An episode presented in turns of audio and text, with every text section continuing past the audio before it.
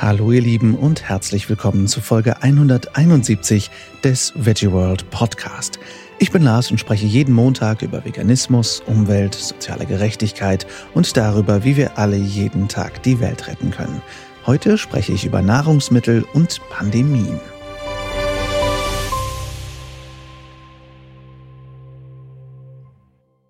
Schön, dass ihr eingeschaltet habt, ihr Lieben. Ich hoffe sehr, ihr hattet eine schöne Woche. Ich persönlich hatte am Samstag ein paar echt gute Momente, nicht zuletzt durch sehr, sehr gute Nachrichten aus Amerika. Insgesamt ist jetzt gerade viel im Wandel, finde ich, in der Welt, bei mir persönlich auch und beruflich. Aber da verrate ich noch nichts. Da äh, entwickelt sich aber einiges und ich hoffe, dass ihr in diesen turbulenten Zeiten auch etwas Ruhe und positive Gedanken und vielleicht auch sogar positive Entwicklung für euch findet und ein bisschen darin einmummeln könnt. Heute ist ein Thema an der Reihe, das ich lange Zeit gar nicht auf dem Schirm hatte und als ich dann davon erfuhr, war ganz klar, dass wir es dringend in den Podcast bringen müssen. Ich spreche nämlich mit Jens Tuider, dem International Director bei ProVeg, über den Food and Pandemics Report. Diesen Report hat Jens mit seinem Team bei ProVeg vor kurzem veröffentlicht und was der Food and Pandemics Report ist oder auf Deutsch der Nahrungsmittel- und Pandemien-Report und warum dieses Thema nicht nur eminent wichtig für die Menschen ist, sondern auch eines der besten und verständlichsten Argumente für den Veganismus in unserer Zeit, das erfahrt ihr im Interview. Viel Spaß!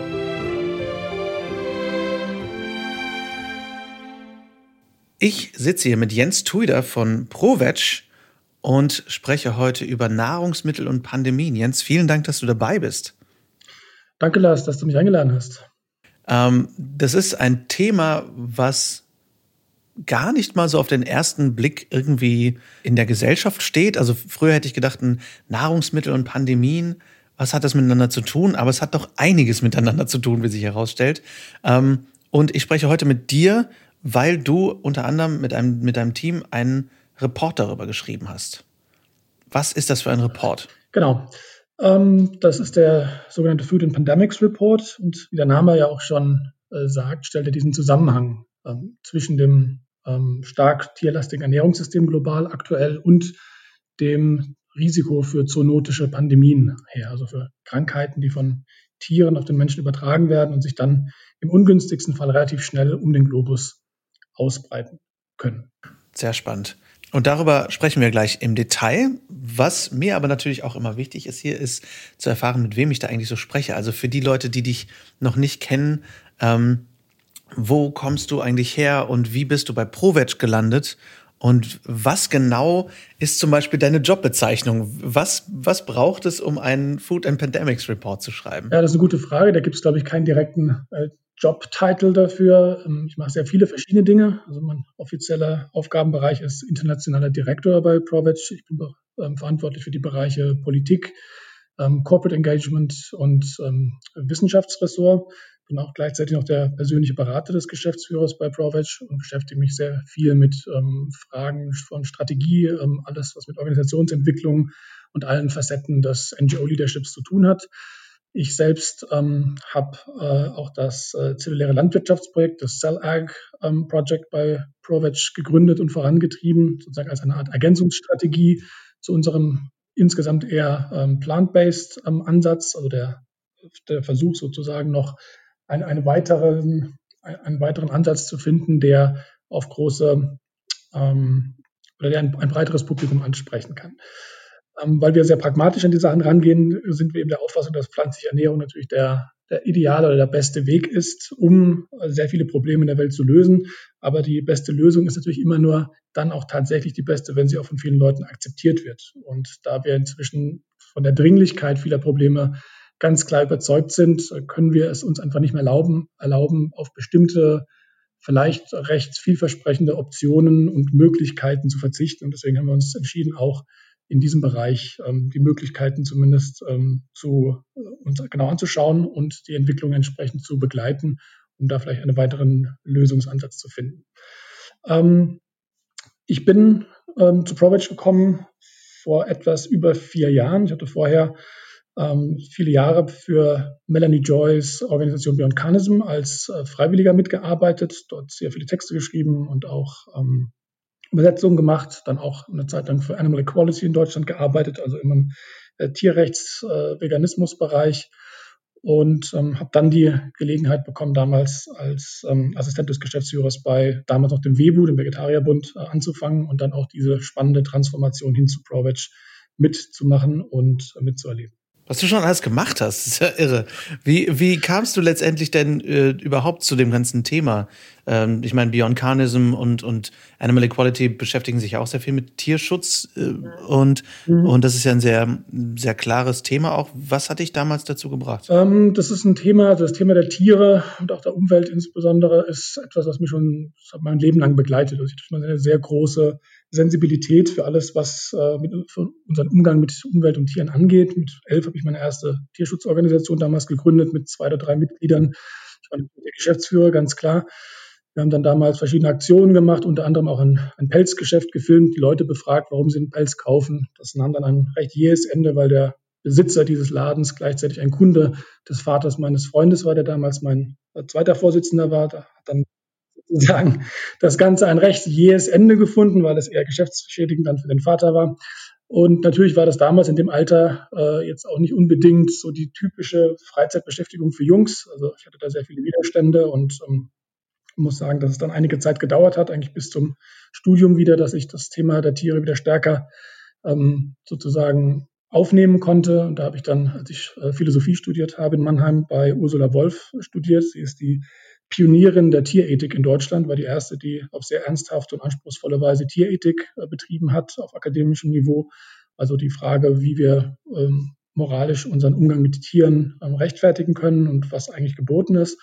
Habe dort lange Jahre äh, gearbeitet, publiziert mit ihr zusammen, als Mitarbeiter gearbeitet und ähm, auch eine Dissertation begonnen und seitdem sehr viele Vorträge, Workshops äh, auf wissenschaftlichen, aktivistischen Konferenzen ähm, weltweit gehalten und ähm, ja, versucht dann allerdings, äh, weil ich von der Akademie so ein bisschen ähm, enttäuscht war in vielerlei Hinsicht, äh, was so die Möglichkeiten der Weltverbesserung angeht, dann meine Dissertation erstmal auf Eis gelegt und in den ähm, NGO-Bereich gewechselt, nach Berlin gegangen, um zu schauen, ob es nicht doch jetzt Möglichkeiten gibt, erstmal ähm, konkretere Veränderungen in der Welt, äh, insbesondere auch eben für die Verbesserung der Lage der Tiere zu finden und muss sagen, dass das eine hervorragende Entscheidung war, weil ich jetzt doch sehr glücklich bin in dem Sektor, wo ich arbeite und da sehr viel ähm, bewegen kann. Wahnsinn. Und was ist deine offizielle, also was war damals dein letztendlich dein erlernter Beruf, deine, dein, dein Studienabschluss? Ähm, Magister der Philosophie. Also im Prinzip ein, ein Abschluss, mit da dem man. gibt es endlich mal einen, jemanden, der mit Philosophie einen Job erreicht hat. Ganz genau. Normalerweise ist man ja eher so als Taxifahrer oder äh, Depressiver dann irgendwie so äh, vorprogrammiert. Aber nein, wenn man, wenn man sich in die praktische Philosophie, also gerade in der Ethik äh, orientiert, da geht es ja sehr stark um das Handeln äh, und nicht um Theorie. Und ähm, das hat, glaube ich, auch dazu geführt, dass das äh, sowohl für mich als Studienfach interessant war, aber jetzt auch eine sehr gute Vorbereitung auf alles, was jetzt stattfindet, weil man da einfach eine, eine sehr generelle Ausbildung bekommt und eher zum Generalisten als zum Spezialisten wird. Und das ist natürlich gerade in solchen äh, Situationen, gerade im NGO-Bereich, sehr, sehr wichtig, dass man da so ein bisschen den Überblick hat über verschiedene Dinge und auch natürlich kritisch über Sachen nachdenkt, auch gerade über die eigenen Positionen, was ja nicht immer so populär ist. Ähm, und ähm, das ist aber oftmals, glaube ich, sehr wichtig, um da voranzukommen, auch die eigenen Schwachpunkte zu entdecken. Sehr cool. Ähm, und was hat dich damals mit elf bewogen, schon dich im Tierschutz einzusetzen? Ähm, meine Mutter hat, glaube ich, mich sehr stark geprägt, immer sehr rücksichtsvoll und mitfühlend mit Tieren umzugehen. Und für mich war einfach der, ja, der Gedanke, dass, dass äh, Tiere misshandelt werden, insbesondere durch, durch menschliche ähm, Nachlässigkeit oder oder ähm, Gleichgültigkeit schon immer etwas, was mich sehr stark bewegt hat und auch dazu geführt hat, dass ich versucht habe, schon früh irgendwie einen, einen Beitrag zu leisten, um, um, diese Schieflage, wie ich sie wahrgenommen habe, ähm, zu, zu korrigieren. War natürlich sehr, sehr amateurhaft, sehr klein, mit, ein paar wenigen Leuten, natürlich alles gute Freunde von mir und ähm, alles sehr dilettantisch in dem Alter, aber zumindest schon mal in der, in der Sache auf der, auf der, richtigen Spur gewesen. Gut, aber du hast mit elf Jahren deine erste Tierschutzorganisation gegründet. Das ist schon, das ist schon okay. das ist schon okay. Da gibt es, also ich habe mit elf Jahren definitiv sinnfreiere Dinge getan. Da ist es schon okay, in Tierschutz zu gehen. Davon habe ich auch einige gemacht, keine Sorge. Das, das kam dann danach. also gerade als sozusagen die ja, die, die fehlende Unterstützung äh, sozusagen in der breiteren Öffentlichkeit, äh, gerade wenn man so als Junge damals für, für, Tiere eingesetzt hat, aber meistens eher so ein Kopfschütteln, so was ist denn das für ein Quatsch? Und äh, Jungs machen doch sowas nicht, sowas für Mädchen und so weiter. Also das hat äh, schon natürlich auch dazu beigetragen, dass da erstmal wieder ein paar Jahre eher sinnlos ins Land gestrichen wird. Ja, das glaube ich. Letztendlich ist es ja auch ein sehr ungewöhnlicher Beruf, in einer NGO zu arbeiten. Wie, wie kamst du letztendlich dann, dann dahin? Hast du, ich meine, du hast deine Dissertation erstmal hingelegt und gesagt, ich mache was anderes, aber wie kam das? Also kam das letztendlich durch, du hast, hast ja bei Beyond Carnism auch schon gearbeitet, kam das durch Texte, die du geschrieben hast? Ist da jemand auf dich aufmerksam geworden oder oder hast du dich da beworben oder wie kam das? Genau, nee, ich war einfach in dieser, in dieser Tierrechts-Veganismus-Bewegung schon so ein bisschen etabliert. Ich habe, wie gesagt, über Jahre immer wieder Vorträge gehalten, Workshops gehalten und es waren teilweise wissenschaftliche Kongresse, es waren aber auch die üblichen großen Tierrechtskonferenzen jetzt von, von Luxemburg äh, über über Prag, äh, Wien bis, bis äh, Washington gab's, äh, gibt es jedes Jahr verschiedenste ähm, Zusammenkünfte der Szene und dort habe ich natürlich über Jahre hin immer wieder anfänglich stärker philosophische, dann aber auch immer stärker philosophisch-aktivistische Vorträge und Workshops gehalten, Argumentationsworkshops und äh, äh, strategische Workshops und anderes. Und dadurch kommt man natürlich in Kontakt mit äh, den üblichen Verdächtigen und dann eben auch mit verschiedensten äh, Vertretern von und Vertreterinnen von äh, Organisationen und so bin ich dann auf, der, auf dem Radar auch von, von Beyond Carnism, von Animal Equality und dann letztlich auch vom Webu aufgetaucht. Ja, sehr cool. Ähm, was hat sich für dich verändert, seitdem der Webu zu Provetsch geworden ist? Ähm, sehr vieles. Ähm, wie gesagt, wir haben ja die, eine, sagen wir, eine nationale Lobby oder Interessengruppe äh, für, Deutschland, für den Deutschland lebende Vegetarier und Veganerinnen in eine internationale Ernährungsorganisation äh, umgewandelt.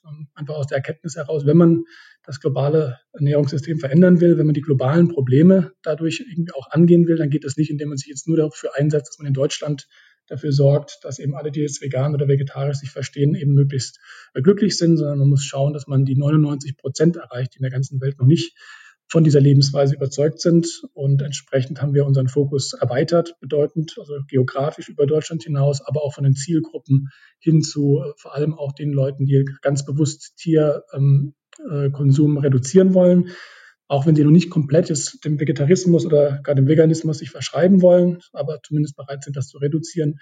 Und da sehen wir auch einen der Haupttreiber der aktuell stattfindenden Transformation. Das sind jetzt nicht unbedingt äh, die zweistelligen Prozentbereiche an Veganerinnen und Veganern. Da wissen wir, dass die Zahlen jetzt nicht so stark zugenommen haben in der letzten Zeit. Aber was ganz extrem explodiert ist, ist doch die Anzahl derer, die jetzt ganz bewusst äh, Tierprodukte reduzieren. Und die treiben auch all diese ähm, positiven Trends ganz massiv voran. Und das äh, freut uns auf eine gewisse Weise und ist auch Teil sozusagen unserer Ausrichtung. Mhm. Ja, spannend.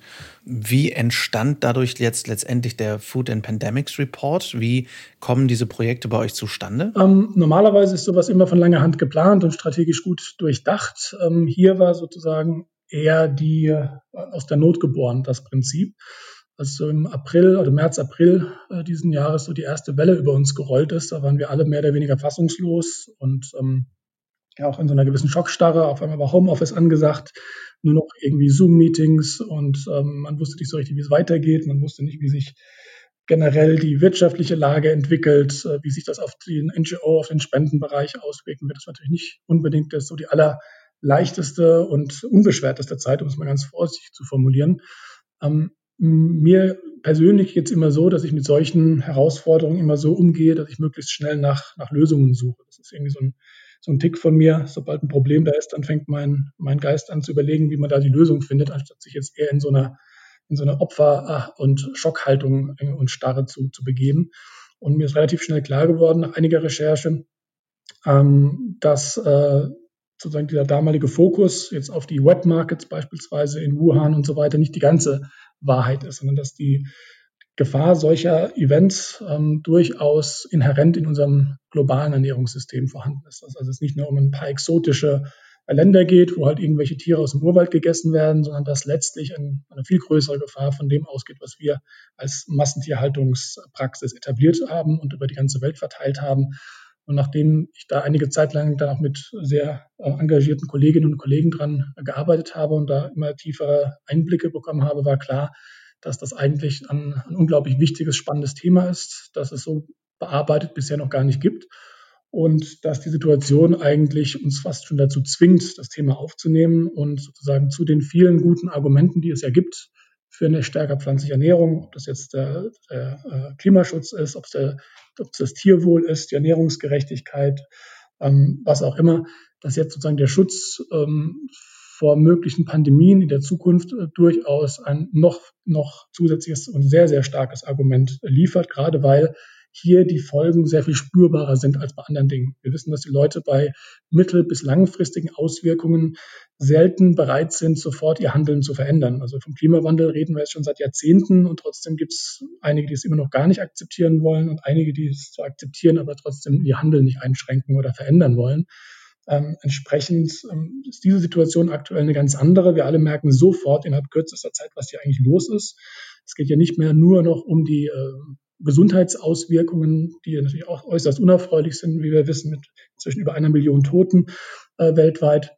Und ähm, vor allem die äh, sekundären äh, Konsequenzen daraus sind, glaube ich, allen innerhalb kürzester Zeit klar geworden. Also nationale Lockdowns, äh, Reisebeschränkungen, Ausgangssperren, all das sind Sachen, die in der westlichen privilegierten Welt bisher vollkommen unbekannt waren. Ja, dass das persönliche Leben komplett eingeschränkt auf den Kopf gestellt wird, dass man zu Hause eingesperrt ist, man nicht mehr, mehr sich mit bestimmten Leuten treffen darf. Also im Prinzip wie ein, ein, ein großer ähm, Hammer, der einem auf den Kopf fällt und plötzlich denkt man, man ist hier im völlig falschen Film. Und das hat äh, dazu beigetragen, dass uns klar geworden ist, wie, wie äh, wirkungsmächtig eigentlich das ist, was da gerade passiert. Äh, und deswegen wir gedacht haben, es ist höchste Zeit, dass man diesen Zusammenhang herstellt. Dann wären ganz viele Leute und ganz viele Experten natürlich jetzt über, und völlig berechtigterweise natürlich darüber ähm, philosophieren und beraten, wie man jetzt die, äh, die Auswirkungen des Ganzen möglichst eindämmt, wie man die, die nächste Welle übersteht, äh, wie man da genügend gut vorbereitet ist auf das, was da kommt, was ja auch völlig legitim ist, hört man doch sehr wenige Stimmen, die äh, in die Präventionsrichtung gehen und sagen, wie können wir denn das nächste Event dieser Art von vornherein vielleicht ganz verhindern oder zumindest das Risiko. Und äh, da hat sich dann doch gezeigt nach einiger Recherche, dass das Risiko von so etwas nicht etwas ist, was nur alle paar hundert Jahre mal auftaucht. Und wenn man das überstanden hat, dann ist ja gut, sondern dass tatsächlich durch unser Ernährungssystem, durch das, was wir betreiben, mit den verschiedensten Formen äh, des Eingriffs in, in die Natur, aber auch vor allem durch die Massentierhaltung und den, generell die Tiernutzung, dass das das Risiko für solche Dinge in der Zukunft ähm, auf zwei Weisen ähm, erhöht. Es wird häufiger vorkommen und es wird wahrscheinlich auch noch sehr viel ähm, virulentere Varianten davon geben können. Das heißt, äh, als das klar geworden ist und auch wir immer mehr äh, verstanden haben, was da sozusagen, dass das vielleicht erst eine erste Vorwarnung war und dass äh, mit Covid-19 noch nicht alles vorbei ist, sondern dass dann noch vielleicht die 20, die 21, die 22 kommen kann und noch viele andere äh, ganz unerfreuliche Dinge, die da auf uns warten, war klar, dass wir da unbedingt äh, was zu schreiben mussten und haben uns dann auch mit aller Kraft dahinter gesetzt, ad hoc ein, eine Taskforce gebildet und dann wirklich mehrere Wochen uns eingeschlossen waren wir ja schon, mussten wir gar nicht mehr zu Hause und an diesem Report gearbeitet mit vereinten Kräften. Und ähm, ja, jetzt das Ergebnis, ähm, glaube ich, kann sich durchaus sehen lassen und hat einen, trägt einen wichtigen Beitrag zu der aktuellen Diskussion bei, weil es eben stärker auch in die Präventionsrichtung geht, als jetzt das, was ansonsten vordergründig aktuell tagespolitisch diskutiert wird. Ja, es fühlt sich re sehr reaktiv an, was momentan passiert. Und äh, ich habe auch das Gefühl, dass alles, was in irgendeiner Form noch weiter äh, denkt, äh, könnte die Leute überfordern. Aber in der Tat muss weitergedacht werden. Gerade, ich habe ja die Zusammenfassung des Reports auch gelesen, gerade was dann noch so auf uns unserer Dinge, unserer Hart. Ähm, das ist ja wirklich, wirklich ganz enorm. Ähm, ihr habt geschrieben, dass der Report auf drei Säulen basiert und ähm, die, der Zusammenhang zwischen Nahrungsmitteln und, und Pandemien. Ähm, meine erste Reaktion dahinter fand ich sehr spannend, weil ich dachte, ach, ich dachte, das wäre, wären vielleicht ein oder zwei Sachen, aber es sind wirklich drei Säulen, auf denen das Ganze fußt. Magst du vielleicht erklären, was diese drei Schwerpunkte sind, aus denen sich das zusammensetzt? Mhm. Ja, sehr gerne. Ähm, war für uns auch sozusagen so ein bisschen so ein Puzzlespiel äh, bei der Recherche. Es kamen immer mehr Sachen zusammen und irgendwann hat sich das so gefügt, dass es uns auch gelungen ist, das Ganze stärker zu systematisieren. Und ähm, so wie wir das äh, wahrnehmen und wie es auch sehr viele Experten sehen, die aus den verschiedenen Bereichen kommen, gibt es tatsächlich drei ähm, Handlungsbereiche, die alle mit unserem Ernährungssystem zu tun haben, die tatsächlich dieses Risiko für zoonotisches, äh, zoonotische Ausbrüche und Verbreitung sehr stark erhöhen. Und dazu gehört äh, zum einen die Zerstörung von Ökosystemen und der Verlust von Biodiversität was natürlich zu einem ganz erheblichen äh, Teil durch die ähm, Massentierhaltung und die Tierlandwirtschaft im Allgemeinen vorangetrieben wird, durch eben Abholzung, durch äh, Monokulturen und ähnliches. Dadurch, dass man sozusagen die Ökosysteme zerstört oder die Lebensräume natürlicher ähm, Tierarten wie Pangoline oder auch äh, verschiedenste Formen von Fledermäusen reduziert, hat man das Problem, dass man dort sozusagen die natürlichen Social Distance Mechanismen äh, zerstört. Dadurch, dass man weniger Arten hat, bestimmte Arten auch rausgenommen werden, hat man dann eine größere äh, Gefahr, dass solche Viren, die ganz natürlich vorkommen und eigentlich auch schon seit Ewigkeiten vorkommen und kein Problem für uns darstellen, jetzt sehr viel bessere Bedingungen bekommen, Speziesgrenzen zu überschreiten und dann natürlich auch für den Menschen bei entsprechender Mutation dann gefährlich zu werden. Der zweite, das zweite Element ist äh, relativ naheliegend natürlich das, was jetzt im Rahmen von Covid-19 relativ in den Vordergrund gespült worden ist. Das ist dann die Nutzung von Tieren ähm, oder von Wildtieren als, als Nahrungsmittel, also dass man sozusagen bei der, in die, Nahrung, in die äh, Lebensräume der Tiere eindringt und sie dort rausnimmt. Natürlich exponiert man sich dann sehr stark äh, diesen Viren, die dort da vorhanden sind. Und wenn sie dann natürlich in, in solchen Settings wie Wet Markets ähm, gehalten, geschlachtet, verarbeitet werden, ist natürlich die Wahrscheinlichkeit, dass dann bei verschiedenen Spezies auf engstem Raum unter vielleicht auch nicht immer optimalsten hygienischen Bedingungen dann natürlich solche Übersprungen, Übersprünge äh, und ähm, zoonotische Übersprünge natürlich begünstigt werden. Und ganz entscheidend ähm, ist drittens natürlich dann sozusagen die, die Massentierhaltung, die, die Nutzung im, im großen Stil von äh, Tieren zur, zum, zur Ernährung, weil dort sozusagen sehr große Anzahlen von ähm, biologisch sehr identischen Individuen gehalten werden. Und das ist eigentlich äh, aus, aus ähm, epidemiologischer Sicht natürlich sozusagen ein, ein absoluter, ähm, na, wie, wie sagt man auf Deutsch, das ist sozusagen ein, ein idealer Nährboden, um solche zoonotischen Krankheiten entstehen zu lassen. Und wenn diese ähm, Anlagen beispielsweise dann noch in äh, Kont Kontakt mit Wildtieren in der Umgebung sind, also wenn Sie beispielsweise eine, eine Schweinefarm irgendwo im äh, im Amazonas hat, ja, dann gibt es die Möglichkeit, dass das, was innerhalb der Schweinefarm mutiert, dann sozusagen nach draußen getragen wird, zu den Wildtieren, dort nochmal mutiert, wieder zurückgetragen wird. Also letztlich, wir, wir schaffen auf verschiedenste Arten und Weisen durch unser Ernährungssystem die idealen Bedingungen für Viren, äh, für, für Virenmutationen, also eine Art Virenmutationsparadies, das wir schaffen und ähm, brauchen uns dann letztlich nicht wundern, dass das irgendwann auch auf uns quasi zurückkommt. Und das Erstaunliche, wie gesagt, daran für uns war auch dann zu sehen, dass diese Praktiken in einer gewissen Weise immer mit unserem Tierkonsum zu tun haben. Ob das jetzt, wie gesagt, die, die Tiere aus der, aus der Wildnis sind, ob das die Massentierhaltung ist oder ob es die Zerstörung von Biodiversität ist, die eben wiederum ganz stark durch die Tierhaltung äh, und die Massentierhaltung vorangetrieben wird. Und was uns dann noch zusätzlich sehr stark ähm, sozusagen beeindruckt hat oder das Argument natürlich noch verstärkt hat, war, dass es jetzt nicht nur diese drei primären Aktivitäten gibt, äh, die mit dem Ernährungssystem zu tun haben, beziehungsweise mit unserer Vorliebe für tierische Nahrungsmittel, sondern dass natürlich in einer solchen Situation wie jetzt weitere Faktoren eine große Rolle spielen. Und dazu gehört natürlich in, in erster Linie auch, ähm, dass wir sozusagen durch die starke tierlastige Ernährung uns weitere ähm, Probleme inzwischen schon geschaffen haben, die jetzt noch stärker zum Tragen kommen. Das erste davon ist natürlich das der antimikrobiellen Resistenz, etwas, das sozusagen der Tatsache geschuldet ist, dass wir einen Großteil der Antibiotika an die in der Massentierhaltung verfüttern.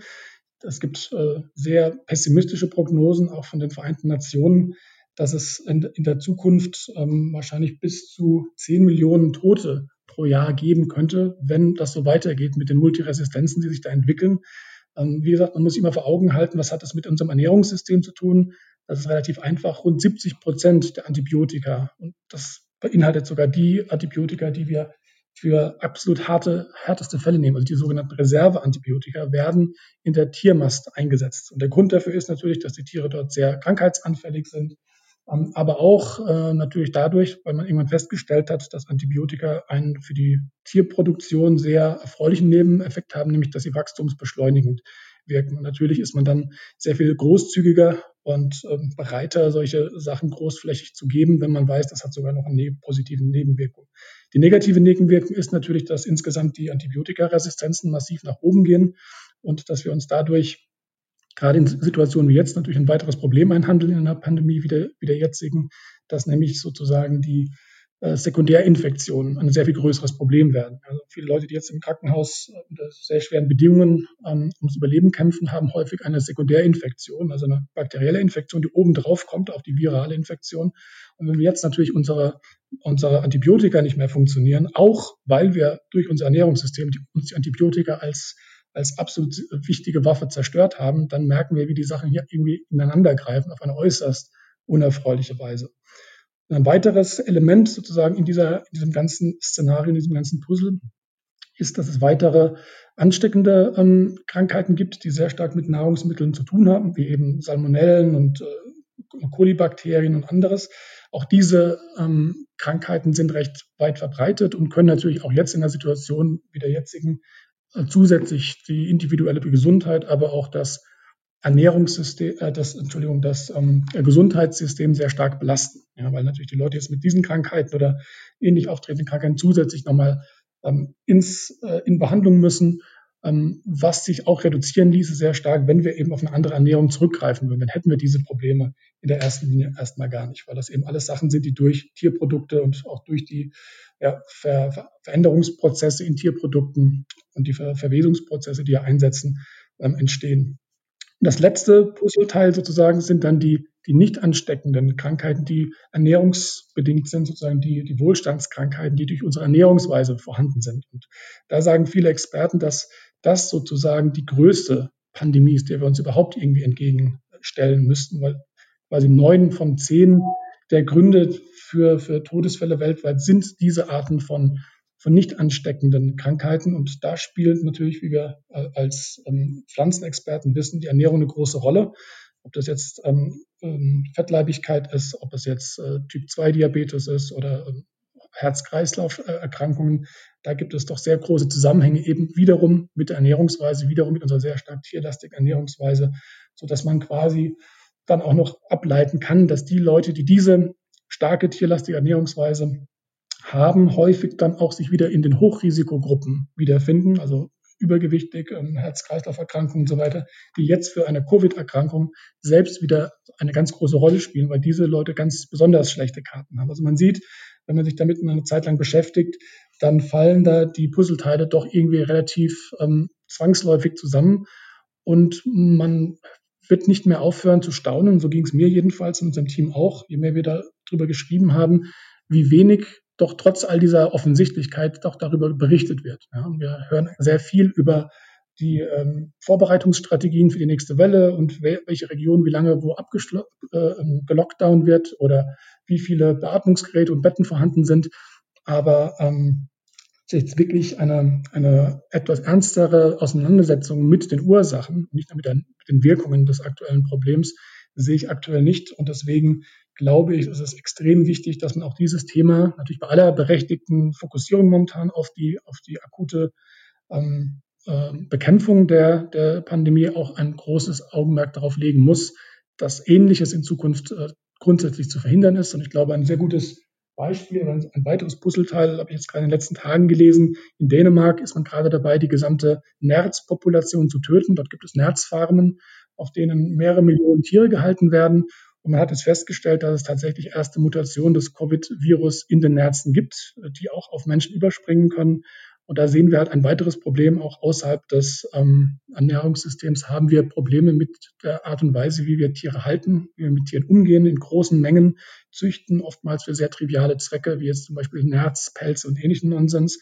Und dadurch uns ein weiteres, ein weiteres riesiges Risiko einhandeln, äh, solche Pandemien zu begünstigen, die uns dann nicht nur gesundheitlich schädigen, sondern unser gesamtes globales Wirtschaftssystem bedrohen können, Arbeitsplätze bedrohen können und teilweise, wie wir es ja leider auch immer zunehmend sehen, sogar den gesellschaftlichen Zusammenhalt äh, stark bedrohen.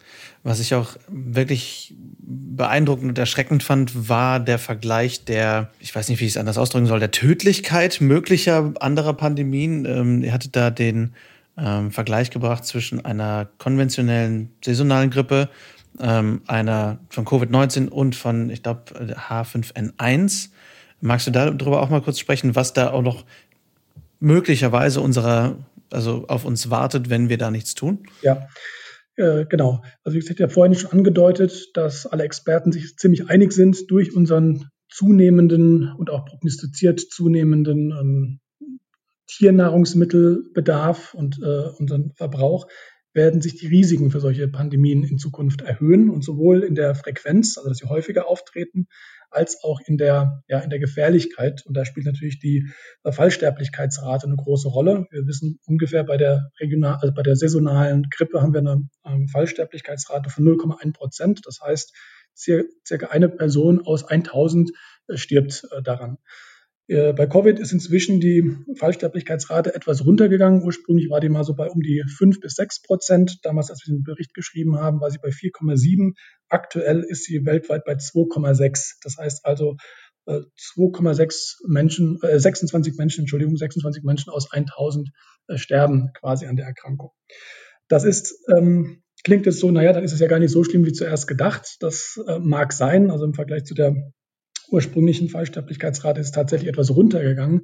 Das ändert aber nichts daran, wenn man sich mal anschaut, was da draußen noch so alles lauert. Und man sieht das insbesondere, wenn man sich jetzt H5N1 anguckt, Vogelgrippe, da ist die äh, Fallsterblichkeitsrate bei bis zu 60 Prozent. Das heißt also von 1000 sterben ungefähr 600. Und dann hat man natürlich eine ganz andere Problematik. Also wenn so etwas passiert, wenn so ein Virus quasi mutiert und dann auch noch global sich verbreiten kann, was ja heute durch die ähm, globale Vernetzung, die Globalisierung, die kurzen Reisewege und so weiter sehr leicht möglich ist, dann hat man ein ganz anderes Problem. Dann geht es nicht mehr darum, wie viele Betten hat man noch und wie viel Intensivpersonal, sondern die Frage ist wirklich, wie viele Mediziner und, und, und Pflegepersonal ist überhaupt noch einsatzbereit oder teilweise auch noch überhaupt noch im Leben, um das alles zu gewährleisten. Also ähm, wenn man sich das mal so anschaut, dann haben wir da draußen ein, ein völlig unbekanntes ähm, Sammelsurium an teilweise höchst aggressiven Viren, die noch nicht bekannt sind oder auch noch nicht über, übergesprungen sind auf den Menschen, die aber oder für die wir quasi aktuell mit unseren Ernährungsgewohnheiten, unserem Ernährungssystem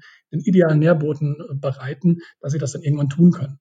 Und ähm, das ist dann doch schon sehr, sehr beunruhigend, wenn man sich das mal anschaut. Und man sieht es ja auch äh, recht gut an den äh, asiatischen Ländern, die da eine gewisse größere Erfahrung schon mit haben, äh, wo dann auch sozusagen die, dieser Umgang auch mit, mit Vogelgrippe und anderem, was da ja schon mehrmals ausgebrochen ist, zum Glück aber dann auch lokal eingedämmt werden konnte, ähm, nicht mehr so etwas komplett Neues ist wie für uns. Und deswegen sind diese Länder heute auch in der Regel etwas besser vorbereitet und können schneller auf sowas reagieren. Aber auch das ist natürlich jetzt nicht die Lösung, sondern das ist ja auch wieder nur eine, eine, eine eine Notlösung sozusagen, um das, um die, um die Wirkung zu bekämpfen. Die Ursache ist natürlich eine andere und da müssen wir global ran, äh, nicht nur auf einzelne Länder blicken, sondern insgesamt schauen, wie wir das globale Ernährungssystem äh, weg von der Tierproduktion im konventionellen Sinne bekommen, hin zu mehr pflanzenbasierten Alternativen oder aber auch hin vielleicht dann in Zukunft zu mehr zellbasierten Alternativen, die eben auch all diese Unerfreulichkeiten vermeiden. Und zu den zellbasierten Alternativen müssen wir irgendwann noch mal eine eigene Folge machen, habe ich das Gefühl. Ja, gerne. Auf jeden Fall ein großes Potenzial. Ja, es ist ein mega Thema. Ähm, und was, was ich auch noch wirklich erstaunlich fand jetzt im Report war, zu sehen, wie viele Krankheiten wir eigentlich durch unsere, wie viele Krankheiten eigentlich Zoonosen sind. Denn das war mir nie bewusst, wie viele Krankheiten wir eigentlich durch unseren Kontakt mit Tieren mhm. übertragen bekommen. Ja, das ist, das ist den meisten Leuten, glaube ich, gar nicht so bewusst, obwohl vieles, viele dieser Krankheiten immer wieder in unserem Bewusstsein sind. Ja. Wenn man sich anschaut, dass da ungefähr ähm, 60 Prozent aller ansteckenden Krankheiten bei Menschen über Tiere quasi entstanden sind und dass das eine extrem hohe ähm, Anzahl darstellt, dann kann man sich also wundern, dass das nicht ein größeres Thema ist in der öffentlichen Wahrnehmung. Für mich war auch ganz erstaunlich, dass es ähm, jedes Jahr gibt es ja verschiedenste Zoonosen. Also Zoonosen sind jetzt nicht immer nur diese Sachen, die jetzt so global komplett ganz hart einschlagen, sondern es gibt ganz viele Zoonosen, die einfach vor sich hin brodeln. Die gibt es in verschiedenen Regionen der Welt und fordern da auch jedes Jahr ihre, ihre Todesopfer. Und für mich war ganz erstaunlich zu, zu lernen, dass es tatsächlich jedes Jahr an die 2,7 Millionen Tote gibt durch Zoonosen verschiedener Art und dass das letztlich mehr Tote sind als durch Diabetes und Autounfälle oder Verkehrsunfälle weltweit. Das muss man sich auch mal erstmal klar machen. Das ist ja schon eine erheblich hohe Zahl. Wir wissen, dass Diabetes eine wirklich große äh, Problematik darstellt und dass auch Verkehrsunfälle durchaus nicht ganz so selten vorkommen. Und das beides zusammen ist immer noch weniger als das, was jedes Jahr durch Zoonosen passiert. Und den meisten Leuten sind zwar viele Sachen bekannt, aber der zoonotische Ursprung nicht. Und das finde ich äh, durchaus, glaube ich, auch nochmal erwähnenswert. Ob das jetzt die Vogelgrippe ist oder die, die Schweinegrippe, das sind Sachen, die alle durch Mutationen von Tieren zum Menschen gekommen sind oder teilweise auch wieder zurückmutiert sind, wieder hin und her mutiert sind. Also da gibt es die verschiedensten Entstehungswege. BSE ist, ist ein Thema, das man, glaube ich, noch so am ehesten mit, mit Tieren in Verbindung bringt, mit der Kreuzfeld-Jakob-Krankheit. Das war ja dann wirklich auch etwas, was sehr große Wellen geschlagen hat. Ähm, aber auch andere Sachen wie Ebola zum Beispiel natürlich, klar, ist, äh, ist, eine Zoonose. Und ähm, ja, Malaria natürlich gehört auch dazu.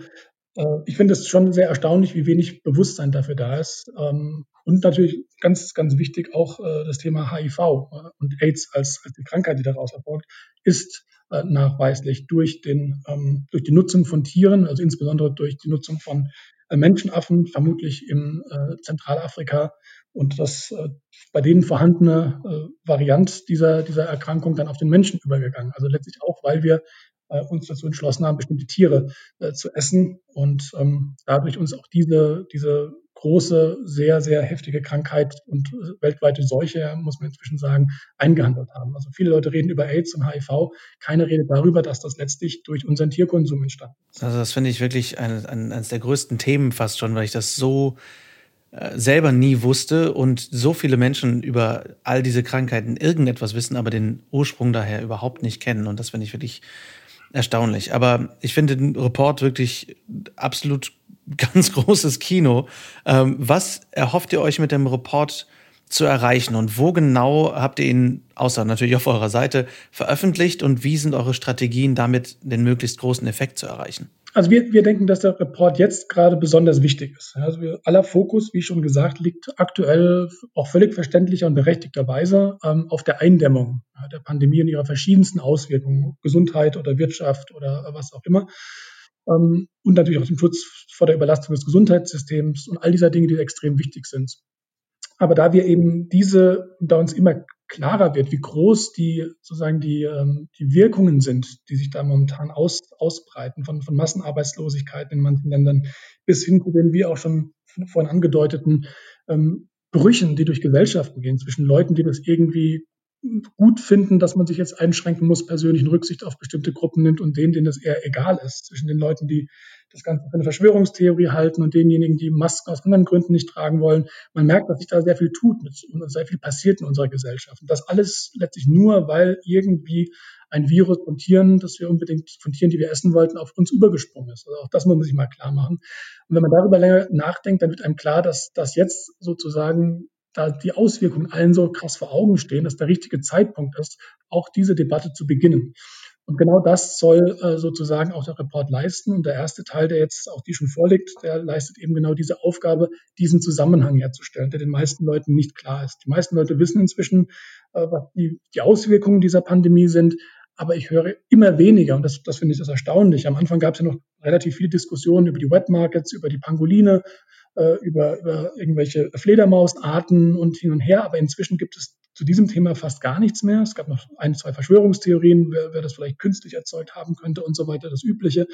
Aber es gibt inzwischen fast keinerlei Berichterstattung oder hm, Diskussionen mehr über diese, über diese Ursprünge. Und wie du auch vor, eben gerade richtig gesagt hast, auch bei anderen Krankheiten sind diese Ursprünge völlig aus dem Bewusstsein äh, verdrängt worden. Man kann natürlich ein Problem nicht nachhaltig lösen, wenn man sich äh, weigert, das, die, die Ursache sich anzuschauen, sondern immer nur mit irgendwelchen äh, Pflasterchen versucht, die Auswirkungen zu, zu behandeln, damit es nicht außer Kontrolle gerät. Und deswegen glauben wir, dass sozusagen der, der Zeitpunkt richtig ist und der Report mit dem ersten Teil diesen Zusammenhang zwischen dem Ernährungssystem und dem zoonotischen Pandemierisiko herstellen muss. Und wir hoffen, dass das sozusagen insbesondere auch bei Entscheidungsträgern, äh, bei Meinungsbildnern ähm, und äh, anderen eine große Aufmerksamkeit bekommt, sodass da der öffentliche Diskurs in diese Richtung etwas beeinflusst werden kann und es auch mehr Anstrengungen gibt, ähm, das, die nächste Pandemie eher zu verhindern, als zu überlegen, wie kommen wir da am besten dann durch und wie viele Beatmungsgeräte brauchen wir und wie viele Masken und wer darf wann wohin fahren und so weiter. Das heißt, habt ihr die Möglichkeit auch damit quasi medial etwas zu erreichen oder geht ihr direkt in die Politik oder was genau macht ihr damit? Also unser Vorhaben ist ja Aufklärung, insbesondere bei Entscheidungsträgern, äh, bei wichtigen Institutionen. Wir haben ähm, da auch sehr großen Zuspruch bekommen beim Schreiben schon. Wir haben es geschafft, dass äh, Peter Singer, der momentan einflussreichste äh, zeitgenössische Philosoph, sich des Themas angenommen hat, hat das Vorwort geschrieben und fand das alles sehr, sehr wichtig und überzeugend. Wir haben auch Unterstützung von dem ähm, Umweltprogramm der Vereinten Nationen bekommen. Äh, Dr. Musonda Mumba ist ähm, ähm, komplett ähm, überzeugt gewesen davon und sieht das ganz ähnlich, dass diese Zusammenhänge noch völlig stiefmütterlich behandelt werden und dass da ganz viel passieren muss. Und ähm, entsprechend hoffen wir, dass wir mit ähm, dem sehr gezielten Herantreten an diese Entscheidungsträger und Entscheidungsträgerinnen in Politik äh, und Wirtschaft, aber auch im, beispielsweise im Invest Investmentbereich zu einem Umdenken beitragen können. Denn letztlich ist das ja auch ähm, wichtig, die, die, ähm, die Interessen äh, und Bedürfnisse in diesen Sektoren zu verstehen. Also wenn man jetzt ähm, einem, einem Politiker nur erklärt, naja, das ist eine schlechte Sache, da, da, da sterben Menschen dran oder da es geht jetzt den Tieren schlecht oder geht das Klima in den nächsten Jahrzehnten den Bach runter, dann verstehen die meisten das auch, haben aber oftmals nicht unbedingt die Dringlichkeit, äh, direkt ähm, politische Entscheidungen zu beschleunigen. Während wenn man sieht, dass da jetzt sehr stark auch ähm, Arbeitsplätze, wirtschaftliche Standorte ähm, und andere Faktoren ganz massiv beeinträchtigt sind, und zwar von heute auf morgen. Wenn eine ganze Volkswirtschaft auf einmal irgendwie in einem Lockdown sich sieht und alles in sich zusammenbröselt, dann glaube ich, ähm, hat man auf jeden Fall eine größere Aufmerksamkeit für die Thematik und auch ein größeres Interesse der verschiedenen Akteure. Und da versuchen wir natürlich ganz gezielt an diese, an diese äh, Akteure heranzutreten. Natürlich wollen wir auch, dass die äh, breite Bevölkerung ein Bewusstsein dafür bekommt, weil sie natürlich einen politischen Druck ausüben kann. Aber wir setzen auch sehr stark auf gezielten, äh, gezielte Kontaktaufnahme mit, äh, mit Politikern oder äh, Akteuren im politischen Bereich, im Wirtschaftsbereich durch unsere Netzwerke und unsere Verbindungen und lassen natürlich keine Gelegenheit aus, auch das immer wieder auf die Agenda zu setzen und diesen Zusammenhang herzustellen. Und ähm, ich muss sagen, ich bin immer wieder erstaunt äh, in, in, bei Vorträgen, egal wo ich rede, ähm, gibt es immer wieder große Augen und auch ein großes Interesse und meistens die Reaktion, oh, das wussten wir gar nicht, das ist ja spannend, das ist ja interessant, wo ich mich tatsächlich einerseits irgendwie wundere und innerlich den Kopf schüttle, wie das sein kann, andererseits mich natürlich aber auch bestätigt fühle darin, dass das ein wichtiges Unterfangen, eine wichtige Botschaft ist und deswegen weiterhin das, das Prinzip lauten muss, Aufklärung, Aufklärung und nochmals Aufklärung. Ja, ich glaube, ihr habt dann ein unglaubliches Potenzial, weil es so viel spürbarer für und nachvollziehbarer für viele Menschen jetzt ist am eigenen Leib im Vergleich zum Klimawandel, wo viele Leute selbst in einem November wie diesem, wo ich hier gerade in kurzer Hose sitze, ähm, das Gefühl haben, mh, hm, das ist ja noch nicht wirklich wichtig für mich. Und da habt ihr ja wirklich das Potenzial dieser, dieser eminenten Wichtigkeit, äh, da ja, sofort ja. zu handeln. Das finde ich wirklich stark.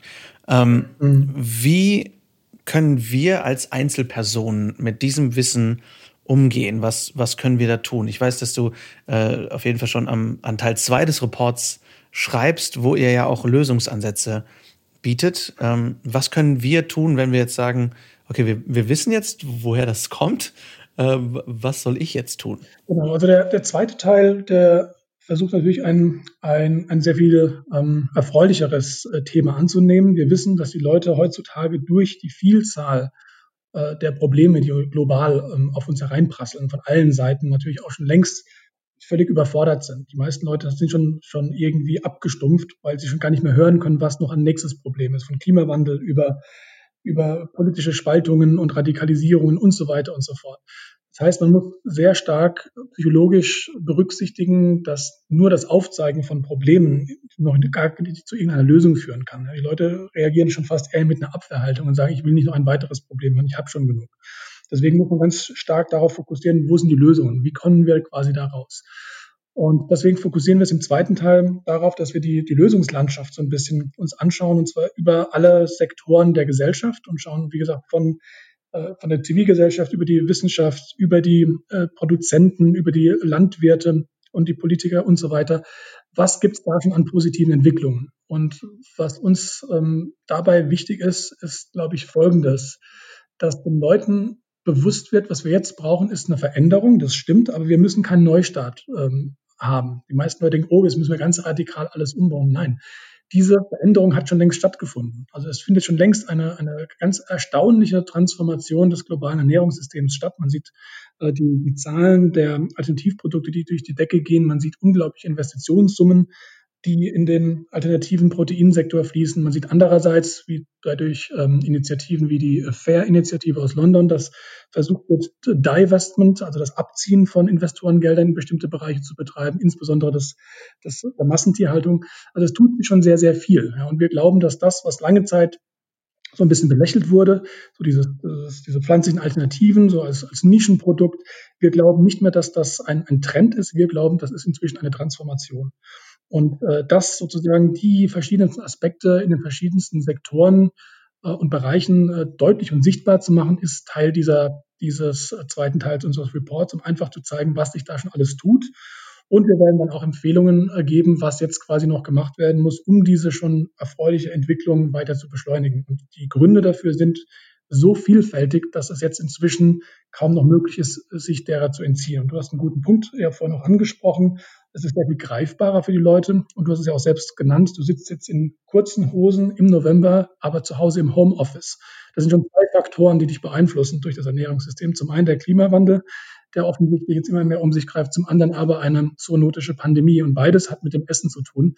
Ich glaube, spätestens dann, wenn man da mal drüber nachdenkt, wird einem klar, dass wir die Lösungen ganz, ganz dringend brauchen. Jens, ich danke dir sehr für, für diese spannenden Infos. Ich äh, finde es großartig, was ihr da geleistet habt und weiter leistet.